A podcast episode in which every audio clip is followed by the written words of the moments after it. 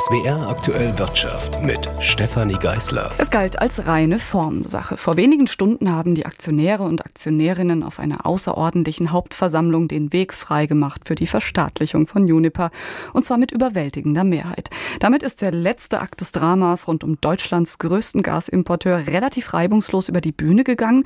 Reibungslos auch deshalb, weil die kleinen Aktionäre, die da heute in Düsseldorf zusammengekommen sind, nicht wirklich viel an Veto hätten einlegen können. Der Löwenanteil von Juniper gehört dem finnischen Energieversorger Fortum und der hatte der Übernahme bereits zugestimmt. Dennoch die Erleichterung in der Geschäftsleitung von Juniper, die war groß. Jörg Marksteiner berichtet. Wenn Firmenchefs vor Aktionären sprechen, dann neigen sie normalerweise dazu, die Lage eher schön zu färben und Probleme klein zu reden. Bei Juniper lief es heute genau andersherum. Firmenchef Klaus-Dieter Maubach betonte geradezu, wie groß die finanziellen Schwierigkeiten sind bei Deutschlands größtem Gasimporteur. 40 Milliarden Euro Verlust bis September, mehr als je eine deutsche Firma gemacht hat. Die Botschaft an die Aktionäre war klar, die staatliche Rettung ist nötig, andere Optionen gibt es nicht mehr. Ohne die notwendigen Mittel aus den Kapitalerhöhungen ist der Fortbestand Junipers gefährdet. Es besteht dann gegebenenfalls Insolvenzgefahr. Künftig werden dem Staat knapp 99 Prozent an Juniper gehören. Der Düsseldorfer Energiemulti wird also quasi verstaatlicht. Und das wird teuer. Alles in allem könnte das staatliche Rettungspaket aus Aktienkäufen, Krediten und Garantien am Ende bis zu 33 Milliarden Euro ausmachen. Uns bewusst, eine Unterstützungsmaßnahme durch den Steuerzahler, insbesondere in dieser Höhe, ist keine Selbstverständlichkeit. Räumte Juniper-Chef Maubach ein. Aber man könne das Ganze auch sehen als ein Investment in eine sichere Energieversorgung.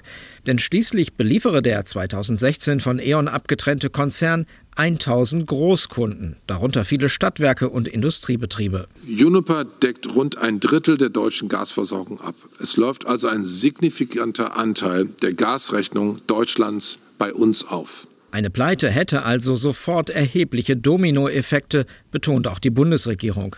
Was genau sie vorhat, beziehungsweise das Finanzministerium, wo die Juniper-Anteile verwaltet werden, das wollten heute viele Aktionäre wissen in mehr als 100 Fragen. Wann der Bund denn wieder aussteigt, ob die kleinen Aktionäre ganz herausgedrängt werden und auch, was mit umstrittenen Juniper-Beteiligungen passiert, etwa am Kohlekraftwerk Datteln 4, an schwedischen Atomkraftwerken oder russischen Kohlekraftwerken. Vom Juniper-Chef gab es dazu keine exakten Aussagen. Das muss der neue Hauptaktionär entscheiden, sagte er immer wieder. Nur so viel. Erste Gespräche über die neue Strategie sollen noch in diesem Jahr beginnen. Und klar ist außerdem, Vorstandsboni wird es erst wieder geben, wenn mindestens 75 Prozent der staatlichen Hilfen zurückgezahlt sind. Wir sind dankbar und erleichtert, dass uns die Bundesregierung eine Zukunftsperspektive gibt. Und die sieht Juniper durchaus, weil der Hauptgrund für die finanzielle Schieflage absehbar endet. Die letzten Lieferverträge, für die russisches Gas eingeplant war, das seit August aber nicht mehr kommt und deshalb teuer nachgekauft werden muss, sie laufen Ende 2024 aus. Ab diesem Zeitpunkt, hieß es heute, könne Juniper durchaus wieder Gewinne machen. Ein Bericht war das von Jörg Marksteiner. Die Verstaatlichung von Juniper wurde heute von den Aktionären und Aktionärinnen auf einer außerordentlichen Hauptversammlung abgesegnet. Damit gehört der defizitäre Gasimporteur jetzt quasi den Steuerzahlern und Steuerzahlerinnen. Passenderweise ist deren liebster Energieträger fürs Heizen auch weiterhin Erdgas. Das hat heute das Statistische Bundesamt bekannt gegeben. Rund die Hälfte der Haushalte habe angegeben, mit Gas zu heizen.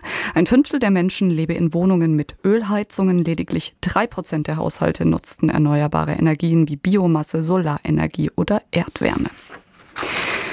Und wir bleiben beim Thema Energie, das heute mal wieder in vielen unterschiedlichen Facetten die Berichterstattung dominiert. Der europäische Emissionshandel, der stand ja lange im Fokus der Kritik von Umweltschützern. Das Unternehmen pro Tonne ausgestoßenem CO2 Verschmutzungsgeld sozusagen bezahlen müssen. Das sei zwar im Grunde eine gute Idee, nur es gäbe schlicht zu viele Zertifikate. Die Regelungen müssten verschärft werden. Genau das ist nun am Wochenende geschehen. Unterhändler des EU-Parlaments und der Staaten haben sich auf eine Reform des Emissionshandels geeinigt. Wichtigste Änderung, die ausgegebenen Zertifikate sollen deutlich schneller verknappt werden als bislang vorgesehen. Aus der Industrie gab es heute auf Anfrage überraschend verhaltene Reaktionen. Das neue Regelwerk sei komplex, man müsse sich erst einen Über Überblick verschaffen. Martin Polanski aus dem ARD Hauptstadtstudio fasst deshalb erstmal zusammen, was auf die Verbraucherinnen und Verbraucher zukommt und beginnt dabei mit einem Rückblick.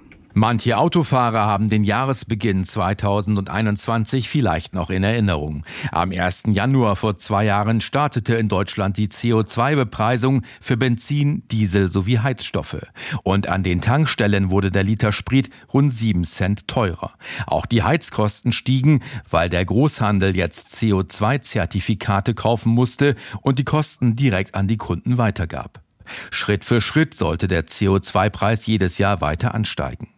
Ziel des Systems ist es, die Verbraucher dazu zu bewegen, sich klimabewusster zu verhalten, denn der CO2-Ausstoß geht in Deutschland seit 2021 an den Geldbeutel. Die CO2-Bepreisung im Verkehr und für Gebäude soll ab 2027 in der ganzen EU gelten. Das wurde gestern in Brüssel beschlossen. Sprich, was es in Deutschland im Prinzip schon gibt, wird absehbar europaweit eingeführt, auch wenn die EU-Regeln etwas weniger ambitioniert sind als die deutschen. Allerdings, das Umfeld für einen solchen politisch festgelegten Preisaufschlag ist derzeit denkbar schwierig. Denn infolge des russischen Krieges in der Ukraine sind die Energiepreise sowieso schon extrem angestiegen. Die Bundesregierung hat darauf reagiert, auch beim CO2-Preis. Zum einen soll der im kommenden Jahr stabil bleiben und nicht wie ursprünglich geplant weiter ansteigen. Und ab dem nächsten Jahr müssen sich auch Vermieter am CO2-Preis beim Heizen beteiligen. Bisher haben die Mieter dafür die Kosten allein getragen. Auch in Brüssel ist vielen bewusst, dass Preisaufschläge auf Energie nicht unbedingt populär sind, auch wenn sie dem Klimaschutz dienen sollen. Die gestrige Einigung zum ausgeweiteten Emissionshandel sieht deshalb vor, einen europäischen Klimasozialfonds einzurichten. Damit soll ab 2026 einkommensschwachen Haushalten geholfen werden, die CO2-Kosten zu tragen. Wie genau die Mitgliedstaaten die Milliardenhilfen verteilen werden, ist aber noch nicht entschieden. Ein Bericht war das von meinem Kollegen Martin Polanski. Und kurz vor Weihnachten gibt es jetzt eine frohe Botschaft aus der deutschen Wirtschaft. Fast alle Branchen schauen wieder zufriedener und zuversichtlicher in die Zukunft als zuletzt. Das zeigt der IFO Geschäftsklimaindex. IFO-Präsident Clemens Fußt sieht dafür vor allem zwei Gründe. Eine Rolle spielt sicherlich, dass die Wahrscheinlichkeit einer Gasmangellage nicht mehr so groß ist, trotz der kalten Tage, die wir jetzt im Dezember hatten. Dann spielt eine Rolle, dass die Lieferengpässe, die lange vor allem die Industrie zurückgehalten haben, dass diese Lieferengpässe sich doch etwas auflösen. Ein weiteres gutes Zeichen, weniger Betriebe wollen in der nächsten Zeit ihre Preise anheben.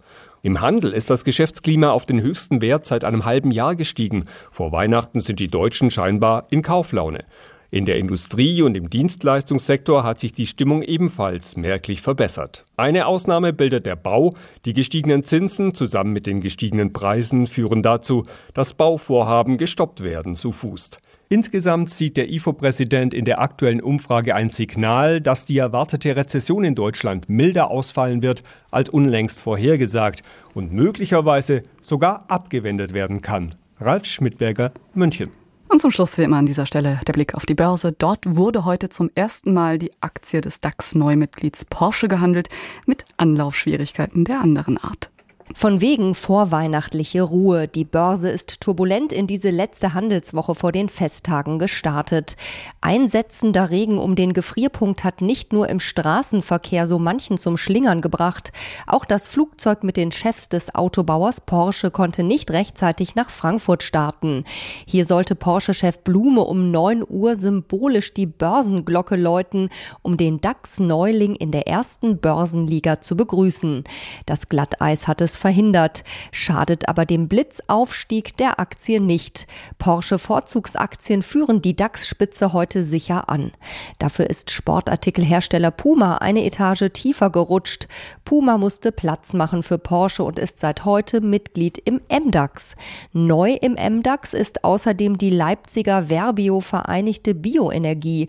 Für Puma und Verbio mussten Batteriehersteller Warta und die Deutsche Wohnen den MDAX verlassen. Bianca von der Au, ARD Börsenstudio Frankfurt.